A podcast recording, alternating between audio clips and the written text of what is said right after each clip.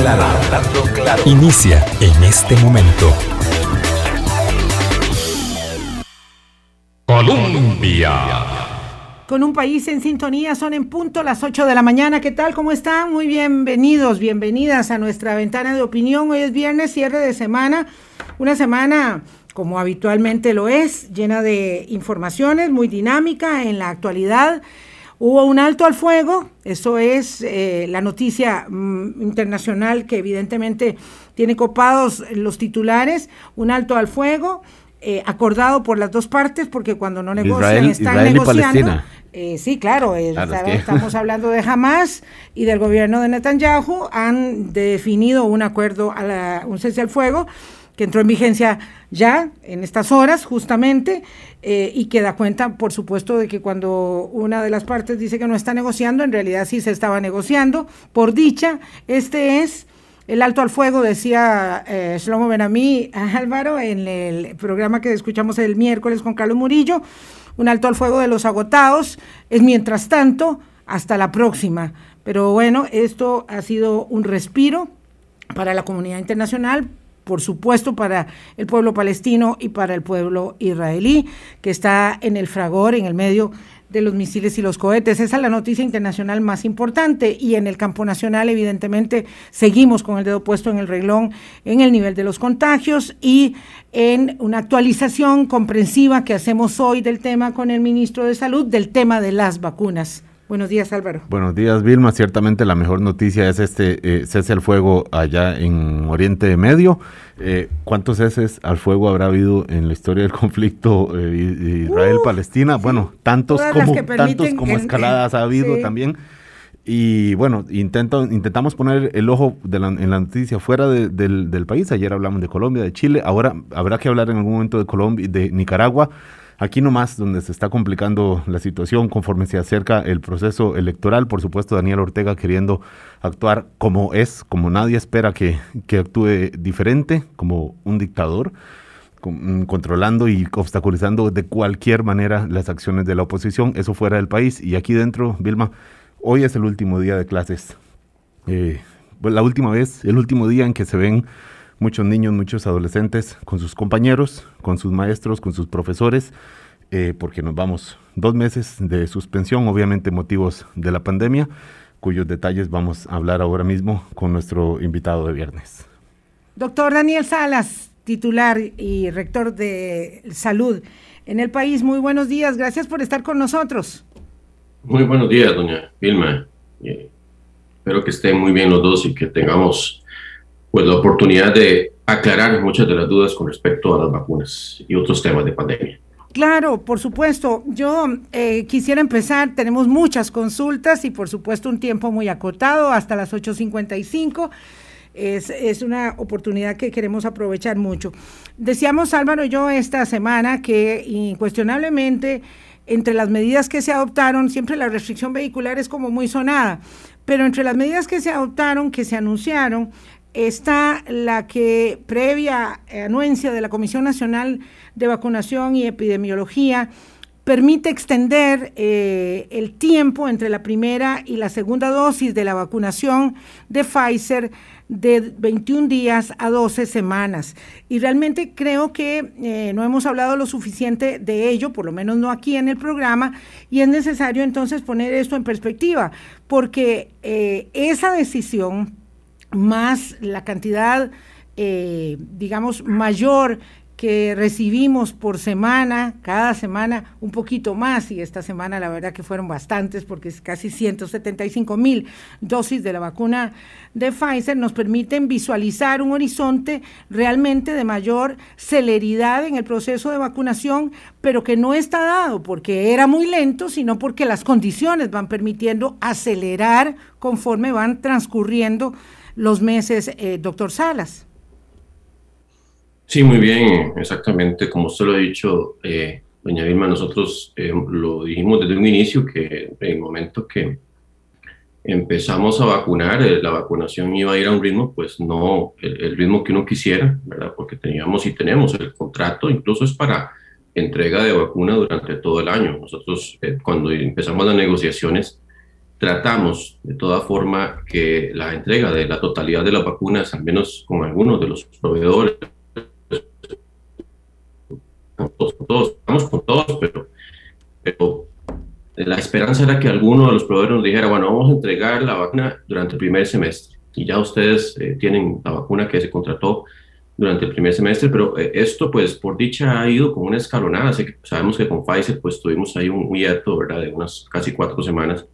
Eh, también esperamos ya pronto, en las siguientes semanas, que pueda haber un ingreso por parte de AstraZeneca. Y eso era, esa era la dinámica esperada de, de, esta vacunación, ¿verdad? Que pudiéramos pues, ir eh, conforme ya entraran con más regularidad también otros proveedores.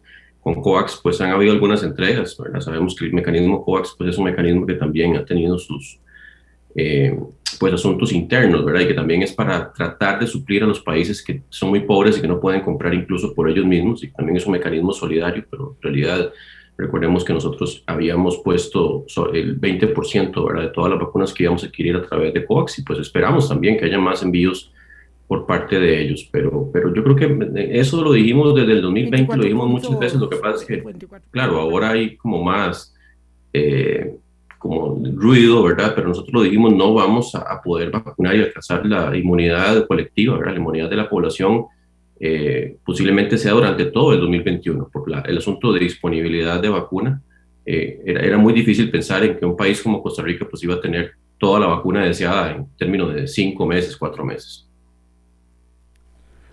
Eh, doctor Salas, buenos días y muchas gracias por estar con nosotros aquí y explicarnos decisiones como esta de ampliar el periodo entre la primera dosis y la segunda. Evidentemente la intención es avanzar lo más rápido posible con la cobertura que brinda la primera dosis, que es una cobertura considerable, no suficiente, por supuesto, como han explicado ustedes. Eh, la pregunta que se estarán haciendo muchos radioescuchas ahora mismo es eh, si, bueno, como en tantos detalles y tantas decisiones de la pandemia, eh, si hubiera sido, bueno, o sea, pensarlo antes también para poder llegar a este momento mayo con una cobertura mayor de la población, doctor Salas. Sí, nosotros eh, las decisiones que tomamos en la Comisión de Vacunas pues tienen que tener eh, publicaciones, en verdad, que ya tengan una metodología pues válida para poder nosotros proceder con esto. Ya había pues una, eh, una, se puede decir, un enunciado, una indicación que tenía la OMS que se podía en situaciones muy limitadas eh, extender hasta sí, un poco más de semanas, ¿verdad? Pero todavía no había tanto respaldo. estaba la OMS y claro que la OMS es, es, fuerte en esto, pero ya este nuevo artículo, ¿verdad? Nos da mucho más claridad, incluso con titulaciones de anticuerpos, ¿verdad? Que nos dice ya eh, a, las 12 semanas la cantidad de anticuerpos. En eso también hay que tener cuidado, porque eh, pues obviamente los anticuerpos es una de las respuestas que uno podría esperar después de la vacuna. Sin embargo, no todas las personas hacen anticuerpos. En eso tenemos dos tipos de inmunidades. Los, humanos respondemos de diferentes formas a los estímulos eh, como las vacunas y entonces también puede haber una inmunidad generada a nivel celular que no es mediada por los anticuerpos neutralizantes, sino por células T, por los linfocitos T, que también pueden defender efectivamente. Entonces también en esto hay que entenderlo porque mucha gente dice, es que me, me vacuné o, ¿verdad? o me dio COVID y me hice la prueba de anticuerpos y me salió negativa, entonces significa que no desarrollé defensas. No necesariamente. Puede haber una, unas defensas desarrolladas a través de la inmunidad celular, pero lo que sí es claro es que los, los anticuerpos pues también se pueden cuantificar, se pueden medir la cantidad y entonces en este estudio sí se indica que los niveles incluso de anticuerpos a las 12 semanas son bastante fuertes, mucho más fuertes incluso que con las eh, con los 21 días. Entonces, es información que igual van a, seguir saliendo otros estudios y obviamente van a ir eh, respaldando ¿verdad? Esa, validez de ese distanciamiento, pero nosotros pues vamos siempre tratando de, con la evidencia disponible, tomar las mejores decisiones que se pueden eh, en cada momento. Yo lo decía, creo que ya vamos por la reunión 33 o 34 de la Comisión de Vacunas y hemos tenido en realidad una intensidad de reuniones muy, eh, inusual, obviamente responde a una situación como la que tenemos. generalmente la, la, comisión se reúne 12 veces al año, se reúne una vez al mes. Y, claro que pues en todas las reuniones tenemos la agenda muy cargada, con llenos de temas, siempre tratando de traer la evidencia que tenemos en ese momento para tomar las decisiones.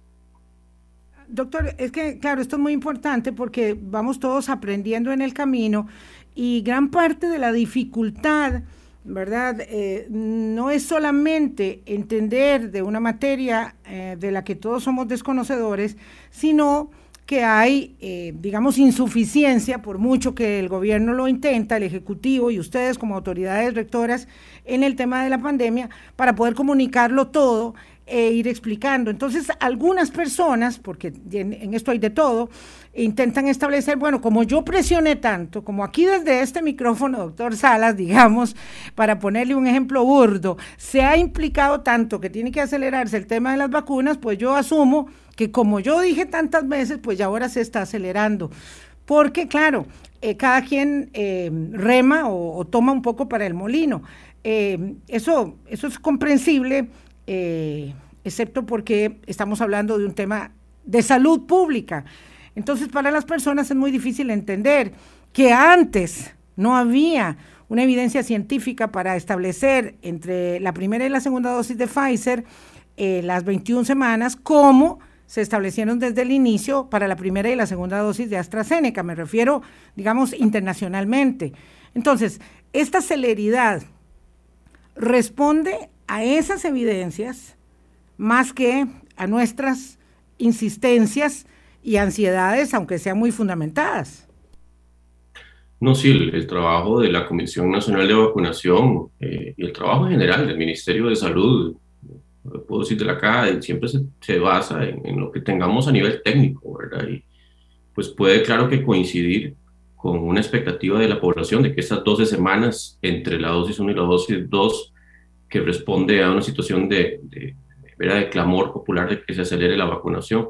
Pero si ese artículo, le aseguro que hubiera estado disponible y tempranamente, hace un mes y medio, hace dos meses, pues también lo hubiéramos podido fundamentar con base en ese artículo, porque ya hay información, ya hay data, ya se recolectó, ya se hizo el estudio, ya tenemos un fundamento científico para tomar la decisión. Entonces eso, en realidad, pues puede ser más bien un asunto de casualidad, ¿verdad? Pero, pero sí, nosotros siempre lo que hacemos es analizar eh, científicamente lo que corresponde para tomar las decisiones. Jamás solamente lo hacemos por un asunto de, de que haya presión, ¿verdad? O que haya alguna expectativa. Y que claro que quisiéramos también llenar esa expectativa y quisiéramos que, de que nos envíen 500 mil o más dosis, ¿verdad? Eh, por semana. Bueno, eh, ustedes saben que nosotros tenemos una capacidad mayor, ¿verdad? De vacunar obviamente de las, de las 170 mil o 150 mil que están llegando pero también es una capacidad que tiene que ir en escalada y así lo hemos ido manejando con la caja. ¿verdad? La caja es la que se encarga logísticamente de llevar la vacuna, pero, pero claro que al final las decisiones se toman con base en evidencia científica, no, no hay otra forma de hacerlo, porque de hecho la comisión de vacunación, lo que hay ahí son profesionales técnicos, ¿verdad? clínicos, que tienen mucha trayectoria en el campo de la inmunología, de la infectología, de la salud pública. Eh, y que son, son eh, gente que se está acostumbrada justamente a lidiar con decisiones tomadas eh, eh, con base en la evidencia, no con base en ocurrencia u otras, u otras eh, preceptos. Siempre hay algún nivel ahí como, ¿verdad?, de, de, de, ensayo y error. tal vez el más evidente de estos días, y lo voy a traer a la mesa ya porque está en el tapete, es el de el apostillado para las personas que se vacunan en la, con la primera dosis en Estados Unidos. Eh, las primeras personas que fueron fueron eh, al primer viaje y al segundo, cuando era de Pfizer la vacuna.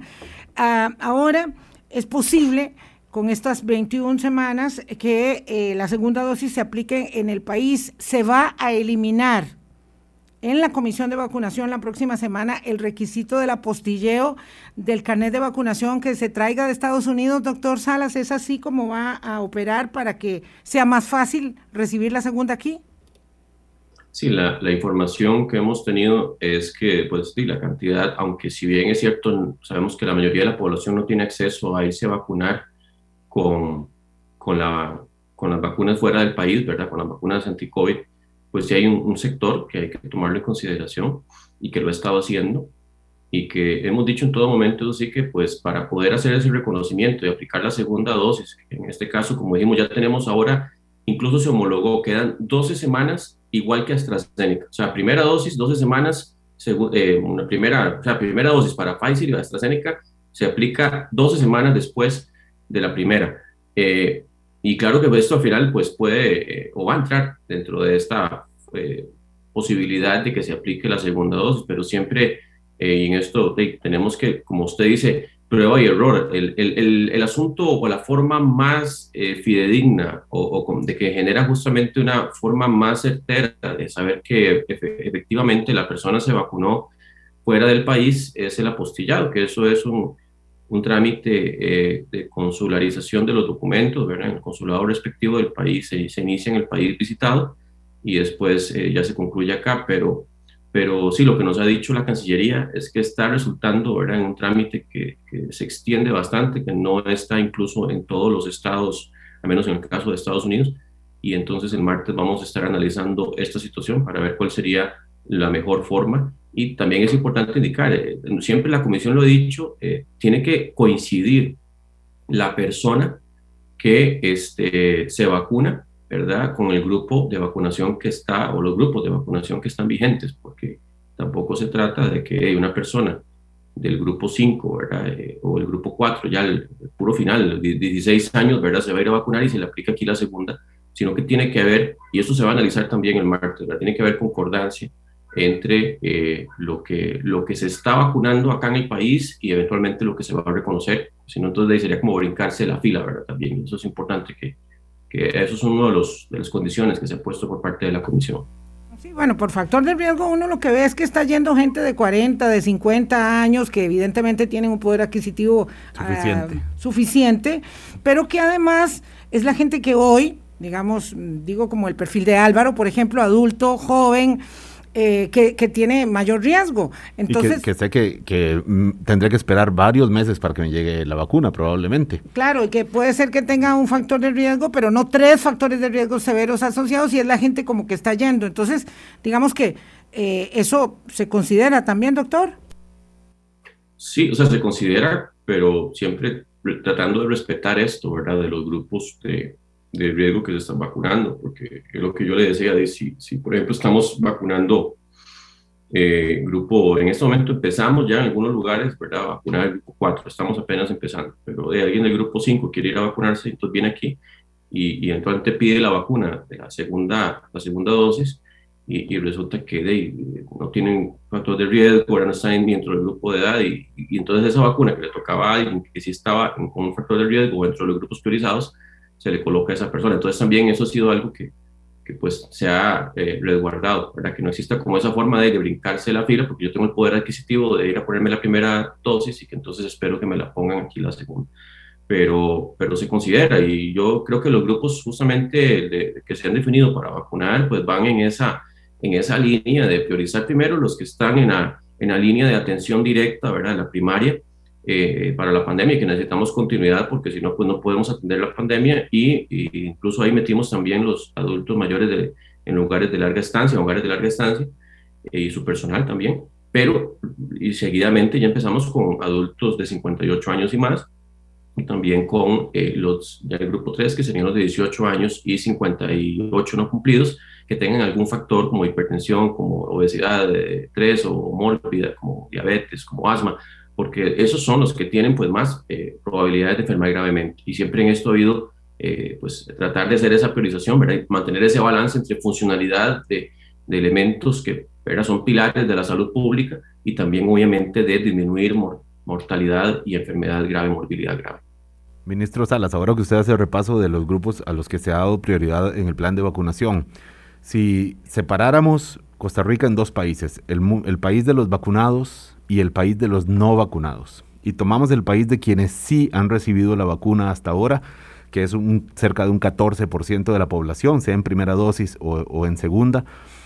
Eh, ¿Es satisfactoria la respuesta de la vacunación entonces, considerando las, eh, los datos que se reflejan en cantidad de personas contagiadas en, los en, en, el último mes, sobre todo mayo tan crítico que ha sido, considerando las hospitalizaciones y considerando incluso las personas que han fallecido, ¿puede usted decir es satisfactorio la cobertura que ha dado la vacuna a este 14% que sí la ha recibido, doctor Salas?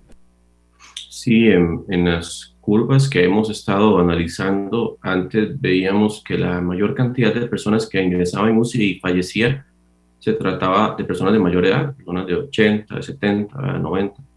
y en este momento ya no es el grupo eh, más que se está afectando en, una mayor cuantía. Más bien ahora ya son grupos más bien de 50, ¿verdad? De 40, un poco de 60, porque pues obviamente la vacunación eh, todavía quedan algunos grupos de grupo 2, más o menos en esa edad, que no, no, se están vacunando en estos, en estos días, pero sí, sí se ha visto ese cambio en la curva. Entonces es claro que la, y la vacuna, recordemos, eh, siempre lo que hemos dicho, eh, la, la capacidad que tiene de prevenir contagios existe y es efectiva y no es para nada despreciable, pero la capacidad que tiene de disminuir enfermedad grave y eventualmente o consecuentemente los fallecimientos es muy fuerte y eso se aplica para ambas vacunas, ¿verdad? De las que tenemos acá.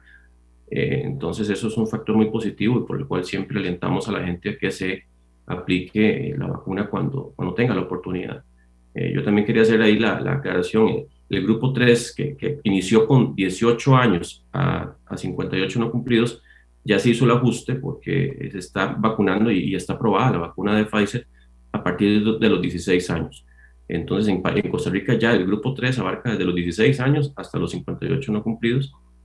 Y este, eh, pues ya también incluso hay un ensayo, ¿verdad?, que se aprobó para poder vacunar incluso de 12 años a 16. Todavía en Costa Rica Pfizer no ha presentado la documentación para proceder con esa aprobación, pero sabemos que eso está pronto a ocurrir. Y nosotros tenemos en este momento vacuna contratada a lo largo del 2021 para vacunar incluso a toda la población mayor de 12 años, pero al 100% de la población. Y claro que, como lo hemos dicho anteriormente, quisiéramos hacerlo de la forma más rápida posible, pero tenemos ese asunto de la disponibilidad y que sabemos que ha habido también una ah, concentración, ¿verdad?, de vacuna en países productores, en países desarrollados.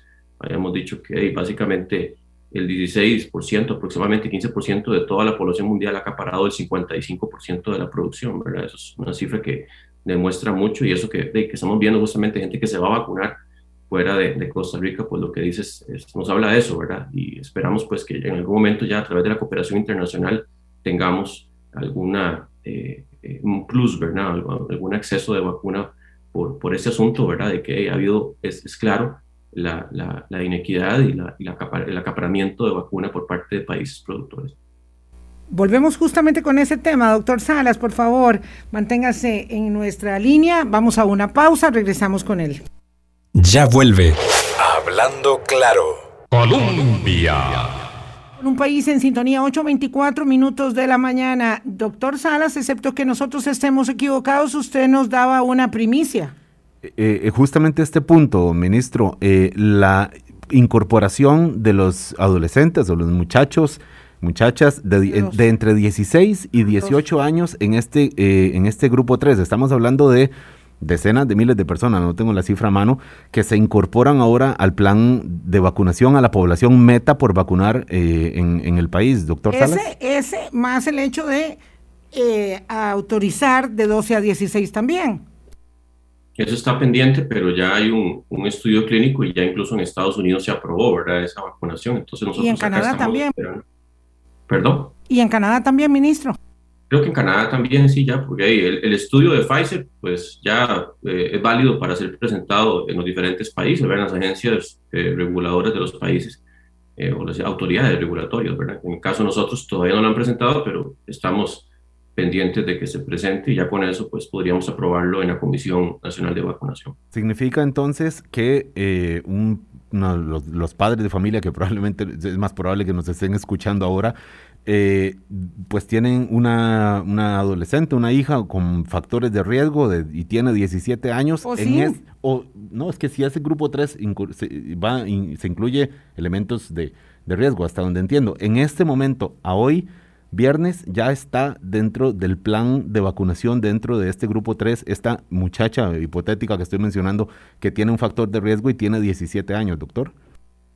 Sí, ya en este momento está incorporada. Nosotros sí hemos estado vacunando de mayor edad a menor edad. Entonces ella pues no es que se va a vacunar, digamos, en las siguientes semanas, pero sí eh, ya tiene su, su, su lugar, ¿verdad? Dentro de la vacunación. En realidad todos, o sea, porque incluso el grupo, el grupo 5, ¿verdad? En este momento incluye a la población de 16 a 57 años que no tengan ni siquiera, o sea, que no tengan factores de riesgo. una persona que no tiene ninguna condición eh, de riesgo se, se, puede vacunar cuando ya lleguemos al grupo 5. Por eso yo les decía que tenemos en este momento vacuna para vacunar al 100% de la población que se puede vacunar. El grupo ah, tenemos vacuna en el sentido de, perdón, perdón, perdón para, para, para poder aclararlo, perdón, porque para poder vacunarlos, obviamente, en el momento que vaya llegando la vacuna, ¿verdad? Que si vamos a ir avanzando de acuerdo a la disponibilidad. Como yo, yo les dije, yo quisiera en este momento ya decir, empezamos grupo 5 y lo terminamos en, en un mes, ¿verdad? Pero, pero vamos justamente al ritmo que nos permite la disponibilidad de vacuna que nos van supliendo. Capitulemos un poco entonces, porque usted sabe, doctor Salas, que eh, los periodistas, sí, sí, sí, este, vamos lentos.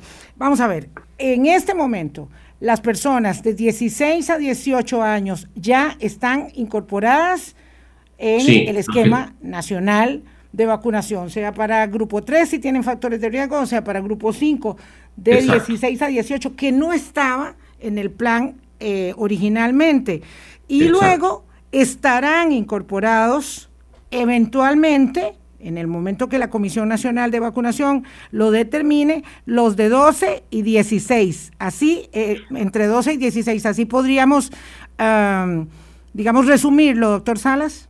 Sí, así como usted lo acaba de decir, excepto que la comisión lo que hace es aprobar el requisito que debe cumplir Pfizer de presentar la documentación al Ministerio de Salud, a la autoridad regulatoria, que es el Ministerio de Salud, en donde ya está ese, esta, este ensayo, ¿verdad? Donde ya se demuestra que hay seguridad y hay eficacia eh, para vacunar a los de 12 y 16. Entonces ya es, ese, ese es el trámite que estamos a la expectativa y, ya pues la comisión inmediatamente lo estará aprobando.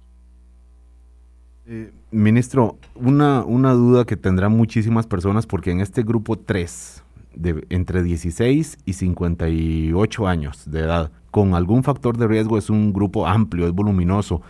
¿Cuál es la prioridad dentro de este grupo? ¿Es estrictamente la edad? O sea, ¿se vacunará por, prioritariamente a una persona que tiene 55 años y una hipertensión muy controlada?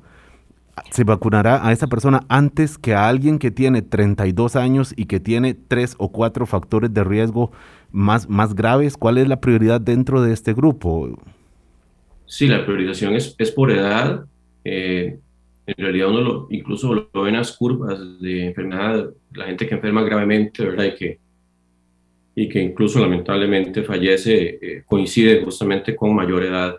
Eh, sabemos que pueden haber de condiciones específicas, ¿verdad? Que una persona que tenga ciertos factores de riesgo, pero pero en realidad es, es sumamente complejo eventualmente establecer así como el, análisis ¿verdad? unitario, imagínense en, en, en, decenas de miles de personas, en cientos de miles de personas, analizar cada caso, lo que sí vemos es que la curva de internamientos eh, graves y de fallecimientos sigue justamente la tendencia de la edad.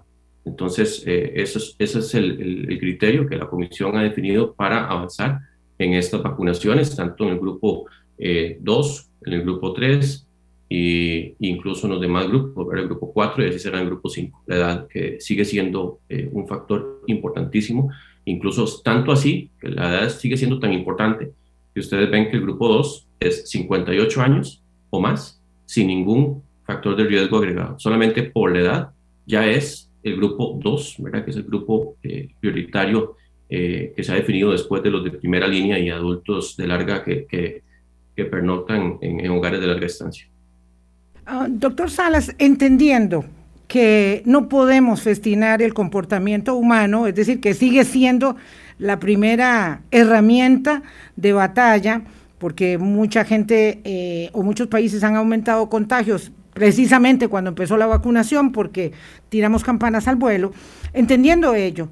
Eh, y entendiendo que la vacuna es otra de las herramientas de la batalla, quisiera poner en perspectiva de su análisis eh, este eh, paper muy reciente de eh, una revista de salud en Inglaterra que señala que una sola dosis de la vacuna de Pfizer y de AstraZeneca evita hasta el 85% de las hospitalizaciones, reduce la mortalidad entre el 75 y el 80%, baja hasta un 70% las infecciones y lleva la transmisión de contagios hasta la mitad. Entonces usted que trabaja con eh, proyecciones y realidades, eh, ¿cuánto estima que este conjunto de medidas de vacunación que se están adoptando eh, adecuadas a la realidad eh, más un poquito más de esfuerzo y comportamiento nos pueden ayudar para bajar la curva y en qué plazo? en esto hay que ser también muy claro. Eventualmente pueden haber más olas pandémicas, incluso mientras vamos avanzando con la vacunación. Lo que sí hay que decir es que entre más vacunemos personas en los grupos de riesgo, vamos a tener una disminución, especialmente en el estrés hospitalario, en, lo que estamos viviendo en este momento, ¿verdad? Donde ya hay un 140% de ocupación en UCI o más, ¿verdad? O 150, no se anda por entre esas cifras. Eh, y, pero sí pueden haber, porque mientras no alcancemos la inmunidad colectiva, ¿verdad? Que se estima es por encima de un 70, ¿verdad? Por ciento, 75. No, no, siempre tendremos lo que, lo que llamamos en, en, en salud pública o en epidemiología, en el campo de las vacunas, bolsones de susceptibles, personas que como no se han vacunado, algunos puede ser que ya hayan tenido la enfermedad, pero otros no, entonces pueden originar brotes, pueden originar eventualmente alguna ola, tal vez no de la dimensión ¿verdad? tan fuerte como la que tenemos en este momento, pero sí pueden haber olas, incluso en países que han tenido eh, avance importante en vacunación. Así lo hemos visto ¿verdad? En, varios países que justamente, me recuerdo Seychelles, ¿verdad? que es un país de África Oriental, una población en realidad pequeña, pero que había avanzado creo que con un 62.5% de la vacunación y aún así con ese porcentaje tenían una ola bastante fuerte, que tal vez no se estaba manifestando en una mortalidad tan fuerte como hubiera sido en otros momentos, pero que sí la tenían, ¿verdad? Entonces, hasta que no alcancemos, así es, esos porcentajes de mayor de 70, posiblemente ande más hacia arriba de 70, ¿verdad? Podemos tener riesgo siempre de otras olas subsecuentes. Esperemos que, y eso es algo que siempre lo insistimos desde que empezó la vacunación, la vacunación es un halo de esperanza, pero no significa en absoluto que la gente pueda relajarse, porque yo he escuchado historias de personas que eh, ya vacunaron al, papá, al abuelito, y ese era el que, trataban de cuidarlo más, entonces como está vacunado, eh, de los demás ya se descuidaron, ¿verdad? sintieron como un relajamiento súbito, y como que ¿verdad? pudieron respirar, pero, en realidad todavía no se vale hacer eso, porque no, no tenemos todavía muy poquita población, y, recordemos también que lamentablemente ojalá fuera un 100% de la gente que se vacuna que queda protegida, pero recordemos que no es así, ¿verdad? Y que también eh, lo que usted mencionaba, incluso hay estudios que dicen, sí, con, una vacuna, con una sola dosis de Pfizer, puede haber una protección de hasta un 80 o más por ciento.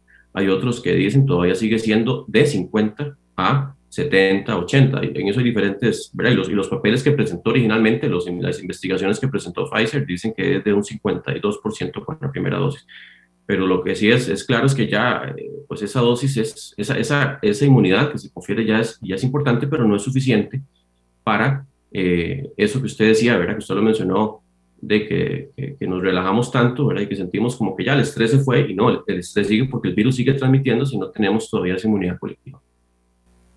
Y es cuando, Vilma, eh, cuando importa entonces también las reglas, las restricciones y por supuesto el comportamiento individual dentro de las medidas que se han eh, establecido hasta ahora, que se anunciaron, algunas ya en aplicación y otras, como decíamos, ya con la suspensión a partir de hoy del curso electivo para reducir movilidad. Estamos hoy con el ministro de Salud, doctor Daniel Salas, son las 8.35 de la mañana.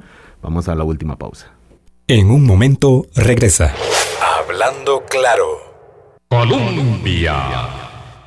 Tony, 837, un par de preguntas más sobre vacunas, porque tenemos muchas y luego queremos este, avanzar hacia un plano más político, que, sé que no es el que más eh, le gusta al doctor Salas. Doctor, vamos a ver, eh, el hecho de que eh, se dé, digamos, como anuencia eh, preliminar ya a la precalificación de la vacuna de Sinopharm de China y eso agilice negociaciones, nos hace eh, augurar un panorama bastante, bastante plausible de, de, vacunas chinas. Eso por un lado. Lo otro es, eh, mientras Estados Unidos no defina su plan de donación, Estamos a la espera también de que fructifique por lo menos la propuesta innovadora del préstamo. Entonces, esto que es en el campo de las, sí, eh, con Estados Unidos, esto que es en el campo de las expectativas, más el hecho de que Pfizer empezó a traer vacunas eh, ya desde Estados Unidos, que antes estaban viniendo solo desde Bélgica, parece que genera eh, entre toda la insuficiencia de la producción mundial, una expectativa para un país tan pequeño como eh, somos nosotros para poder alcanzar inmunidad de rebaño, eh, no sé, si antes de diciembre. Sí, las, no, no, con lo que tenemos ya contratado, podemos y vamos a alcanzar, a menos de que haya una situación de que nos diga Pfizer, las dos plantas, la de Estados Unidos y la de Bélgica, ya no, de entrar con un problema, ¿verdad? Y no pueden enviarlo, que eso ya es un asunto externo a nosotros, pero nosotros tenemos contratada la vacuna necesaria para alcanzar inmunidad de rebaño antes de diciembre.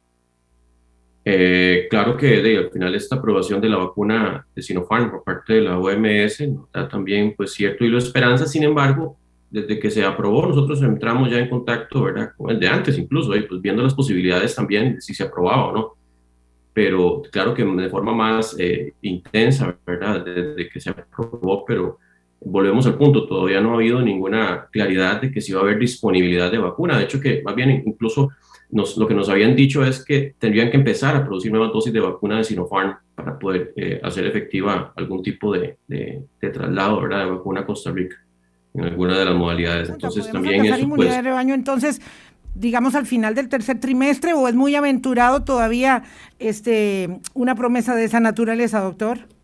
No, como le digo, de acuerdo a lo que tenemos contratado, sí se puede alcanzar en ese último trimestre la inmunidad de rebaño.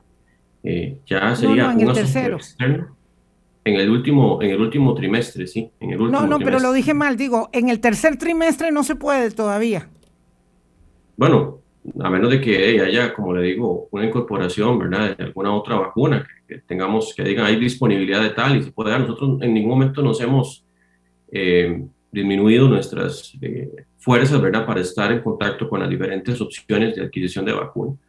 Y, hemos estado en, contacto incluso con, con Johnson Johnson, con Moderna, que nos han dicho de no, las, posibilidades eh, son muy pocas. Recordemos el asunto del acaparamiento de vacuna, ¿verdad? Que ya lo decía yo anteriormente, que ya son producciones que están comprometidas prácticamente incluso desde que empezaran, antes de que empezaran a vender. Este, y, esto, eh, crítica recurrente de que nos ha faltado empeño para que el sector privado traiga vacunas, que sin duda va a ser parte del menú de lo que vamos a hablar ahorita, que es la política y su comparecencia ante la Asamblea Legislativa el próximo miércoles.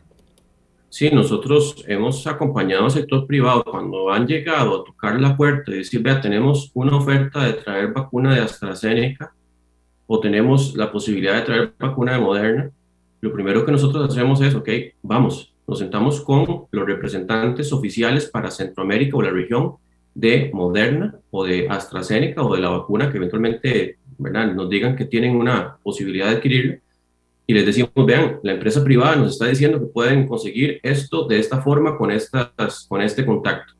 Y lo que les han dicho eh, las, las, representantes oficiales es, no, eh, no, eso no existe, eso, en eso recordemos que hay muchos asuntos de estafas, de intermediarios, ¿verdad? Que, que no, de que no están, que están ofreciendo, pero, pero no son cosas reales, no son cosas avaladas, no son cosas que tienen toda la, la oficialidad, ¿verdad? De, de las, de las compañías que las producen. Entonces, en eso también nos hemos cuidado mucho para que lo que eventualmente se vaya a traer en el sector privado, pues sea a, ley, ¿verdad? A regla. Y claro que estaríamos felices, pero eso es un asunto de decisión de las mismas compañías farmacéuticas de darle al sector privado. Ellos nos han dicho, por un asunto de, de mantener eh, el avance de acuerdo a criterios de eh, bioética, ¿verdad? De equidad y de factores de riesgo, hemos hecho las negociaciones directamente con gobiernos hasta el momento. Eso puede cambiar, y claro que en el momento que cambie, nosotros incluso ya emitimos desde abril una resolución que lo que permite es homologar básicamente la autorización de uso de emergencia para que también el sector privado pueda avanzar súper rápido en el momento que haya una oferta real que se pueda concretar y que tenga, como le indicaba, toda la regularidad del caso. Ministro Salas, el miércoles tendrá usted que acudir al, Congreso a una eh, comparecencia que en principio uno dice, bueno, pues muy bien que... Maratónica de todo el día, doctor Salas, tiene que llevar lonchera. y, y, agua, buena agua, eh, que, se, que se rinda cuentas de, de, cómo está la atención de la, de la pandemia, por supuesto que, aunque conocemos que las dinámicas de comparecencias muchas veces toman otros, otros caminos y hemos sido bastante críticos en otro momento, pero usted en lo concreto... Ministro, ¿cuál es el ánimo suyo o cómo, cómo recibe esta, esta convocatoria de ir a explicar y, por supuesto y abrirse a las preguntas buenas, malas, eh, cortas o largas que puedan hacer los, los diputados sobre, sobre la pandemia en este contexto, eh, doctor Salas. Yo creo que la Asamblea Legislativa es un público más. Nosotros hemos tratado de, múltiples formas, en diferentes eh, formatos, ¿verdad? En conferencia de prensa, en entrevistas, a través de redes sociales, a través de boletines, de comunicados, de informar y mantener a la población informada sobre todo lo que es vacunación, desde que empezó la pandemia, ¿verdad? Todo lo que son los casos, eh, las provisiones, las logísticas. Hemos eh, hecho todo el empeño para ser lo más transparentes y oportunos posibles. Y pues yo creo que la Asamblea es un, público más que está en este momento, pues tiene obviamente potestades diferentes a, otros eh, sectores, ¿verdad? En esto de la interpelación. Y pues ahí tendremos que, que, ir, ¿verdad? Y explicarles igual, a como lo hemos hecho, con transparencia, con, con toda la, la, el fundamento, ¿verdad? Lo que se ha hecho, porque todo se ha tratado de hacer justamente con fundamento técnico, ¿verdad? Aquí no, no se trata de, de, empezar, ¿verdad? A, decir que no, que hemos faltado a, todas las herramientas que nos ha permitido la ciencia para tomar las mejores decisiones. Claro que al final, y eso lo sabemos, por eso es que vivimos en una sociedad y, somos diferentes, ¿verdad? Somos todos con pensamientos y libertad de pensamiento de ahora gente, no solamente en la asamblea, fuera de la asamblea, ¿verdad? Lo, sabemos que, que, no están de acuerdo con algunas medidas que se han tomado.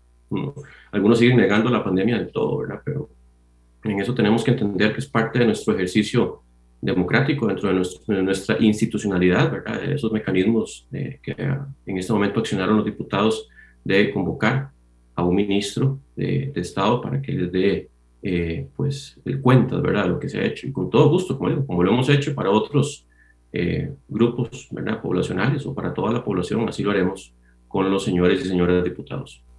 Eh, doctor Salas, vamos a ver, es que la mm, moción para que usted compareciera al Congreso se presentó hace dos meses, el 23 de marzo, y usted va a comparecer el próximo miércoles, es decir, dos meses después, porque esto se presentó el 23 de marzo y se aprobó apenas la semana pasada.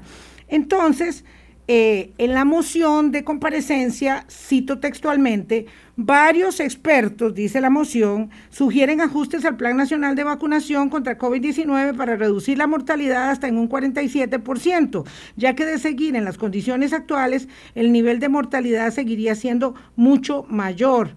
Entonces, varios diputados llevamos pidiendo vacunación masiva como camino a salvar vidas y reactivar la economía y existen alternativas eh, para hacerlo. Ah, como ha transcurrido tanto tiempo desde el 23 de marzo a ahora, le pregunto, ¿tiene usted un plan alternativo de vacunación para darle a conocer a los señores diputados o todo lo que está sobre la mesa es lo que está usted hablando esta semana en la conferencia de prensa y con los medios de comunicación? Yo lo que les puedo decir a ustedes y a los diputados se lo diré y haremos de conocimiento todos los esfuerzos, todas las reuniones, toda la, logística que hemos seguido para tratar de tener la mayor cantidad de vacuna disponible para Costa Rica siempre salvaguardando un principio que la comisión, no Daniel Sala, sino la Comisión Nacional de Vacunación estableció para garantizar que la vacuna que se lleve a la población sea una vacuna segura, sea una vacuna eficaz, que es esa aprobación por una agencia reguladora estricta o por la OMS, porque en eso también hay que ser claros, primero siempre es no hacer daño, primero siempre es tener esa validación y mucha gente tal vez esto no lo, no lo logra entender o comprender, ¿verdad? Posiblemente no lo hemos explicado de la forma más clara, pero esa aprobación de una agencia estricta, que es gente que tiene un ojo entrenado para saber si la documentación que respalda a una vacuna o un medicamento sigue la rigurosidad científica, no se brincaron pasos, no se omitieron reportes de información, tiene toda la rigidez o la, robustez más bien científica para decir esta vacuna es segura. Este, eso ha sido un criterio muy importante que ha determinado la Comisión Nacional de Vacunación. Muchos dirán, pero es que otros países lo han hecho. Bueno, Costa Rica ha seguido la senda de proteger primeramente a la población y en eso hemos sido sumamente claros desde el inicio. Pero nadie puede decir y alegar y puede ser que hay gente que no esté de acuerdo, que dice, no, es que eso de ese requisito se puede brincar y, y consigan cualquier vacuna que esté disponible por ahí y así aceleramos la vacunación. No, hay un asunto primero de responsabilidad y de llevar vacuna segura y eficaz a la población. Por eso es que ese requisito ha sido eh, puesto desde un inicio y se, y se mantendrá por el resto de la, de la estrategia de vacunación. Así que, como usted dice, un, plan B en la disponibilidad tan limitada que tenemos de vacunas es difícil. O sea, nosotros no somos un país productor, no somos un país desarrollado, ¿verdad? Quisiéramos serlo y esperemos que tomemos los pasos en los siguientes años para derrumbarnos hacia ese desarrollo, ¿verdad?, del país. Pero creo que más bien ha estado súper claro, nosotros estamos, sí, no, no, somos, no somos Israel, no somos Estados Unidos, no somos Canadá no hemos logrado esa aceleración de la vacunación, pero son casos de verdad únicos y bueno, Europa, ¿verdad? Que tiene también su, su bagaje, pero incluso estamos por encima de la media este, mundial en, el avance en vacunación. Incluso en Latinoamérica también estamos de los primeros países, ¿verdad? No, es que somos el primero, pero vamos también adelante. Y como le digo, siempre habrá comparaciones y, y países que pues, han tomado otras decisiones, pero Costa Rica lo ha hecho justamente en esa decisión de también proteger a la población y no exponerlos a una vacuna que no sabemos si tiene justamente esa validación de expertos de que es una vacuna segura y eficaz. Doctor Salas, el Partido de Liberación Nacional, 11 diputados le han solicitado, digamos, entre comillas, yo diría, trasladado eh, la decisión de ver si se puede suspender todavía la convención para el 6 de junio. Eh, no sé si nos puede adelantar algo sobre su respuesta a esa nota mm, que le em, plantearon los diputados de Liberación, entendiendo el riesgo de una actividad masiva tan pronto eh, y que ellos no pudieron, digo, me refiero a quienes eh, adversan esa fecha, no pudieron cambiar en la voluntad de la mayoría de la Asamblea de ese partido político. Sí, en eso nosotros desde un inicio hemos estado dándole seguimiento y el apoyo técnico al Tribunal Supremo de Elecciones, que es el ente rector en materia electoral, obviamente, en nuestro país. Se han construido protocolos sumamente rigurosos, también estrictos, para garantizar o también para lograr que, las medidas que se tomen sean las que lleven a un menor riesgo posible durante ese, ese acto electoral, ¿verdad? Y, entendemos que haya preocupación, y claro que hay preocupación, ¿verdad? Por el momento que estamos viviendo, pero esos protocolos, y van a haber supervisiones, y va a haber aplicación, eh, permiten llevar el, riesgo a un nivel pues bastante bajo. También indicar que otros países en Latinoamérica han hecho el ejercicio electoral, ¿verdad? En medio de situaciones también críticas y justamente aplicando protocolos de este tipo han logrado salir adelante. Pero igual yo no quisiera este, aquí pues adelantar de todo el criterio, pero lo que sí les puedo decir es que ha habido un acompañamiento ¿verdad? Muy, muy cercano del Ministerio de Salud con el Tribunal Supremo de Elecciones y hemos dado seguimiento también a lo que ha ocurrido en materia electoral en otros países en medio de la pandemia y con base en todo eso, pues es que se ha procedido justamente a tomar las decisiones. Doctor Salas, pero usted eh, hace unos meses, unos meses atrás dijo que era temerario hacer la convención eh, de eh, un proceso electoral en ese momento, cuando los números y los contagios además eran muchísimo menos graves de lo que están ahora mismo, ministro Salas. Y además parece que quiere evitar un contagio político a usted porque por lo que se le va entendiendo no va a objetar en absoluto esa convención. No, vamos a responder. En eh, eso estamos analizando justamente la respuesta que se va a brindar al Partido de Liberación. Lo hemos dicho, que eso es un asunto de balances también que tiene que darse y claro que al final de la situación ideal, ustedes me preguntan a mí, sí, sería que no existiera, pero tenemos también que entender la realidad, que no existiera en este momento un año electoral, lo tenemos, ¿verdad? Y es parte de nuestra realidad. Y creo que en eso tenemos que tratar de bregar con los mejores balances posibles. Eh, doctor Salas, ahora que hablamos de, cuando los de planes de vacunación, de, el momento en que usted fue convocado a, la Asamblea Legislativa, del momento en que emitió este criterio sobre el PLN, los últimos dos meses la situación eh, se ha vuelto muchísimo más crítica, por supuesto, cada día hay nuevas cifras máximas o de contagios o hospitalizaciones o gente en la UCI o de fallecimientos. Eh, doctor, ahora mismo, ya avanzando en la, en la mitad del mes mayo, ¿Cómo, eh, cuál es el, ¿Cómo hace usted la descripción del momento pandémico de Costa Rica eh, y en el marco de la, también de la flexibilidad que hay de movilidad? tenemos iglesias abiertas, tenemos negocios abiertos, ya de aquí podemos salir eh, si queremos ir a cualquier restaurante ahora mismo. ¿Cómo puede usted hacer el marco a este momento, doctor?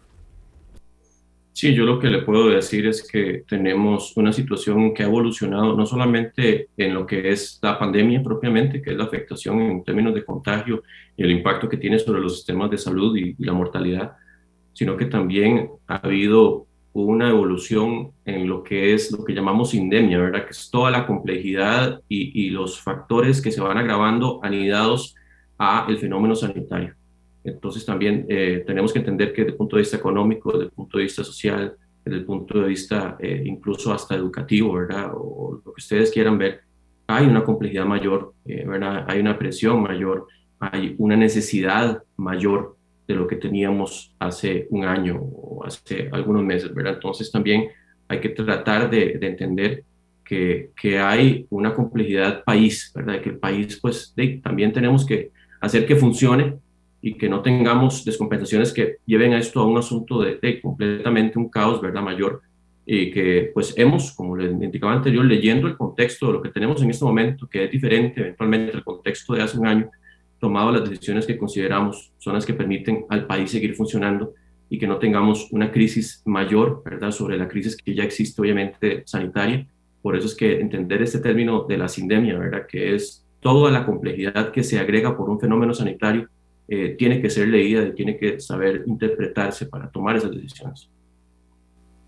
Señor ministro, muchísimas gracias por habernos atendido y haber este, evacuado tantas consultas como pudimos, se quedan algunas pendientes. Unas, tengo que decirlo, específicamente no le corresponden al Ministerio de Salud, sino a la Caja de Seguro Social y al plan de ejecución de la vacunación y por lo tanto le damos seguimiento la próxima semana.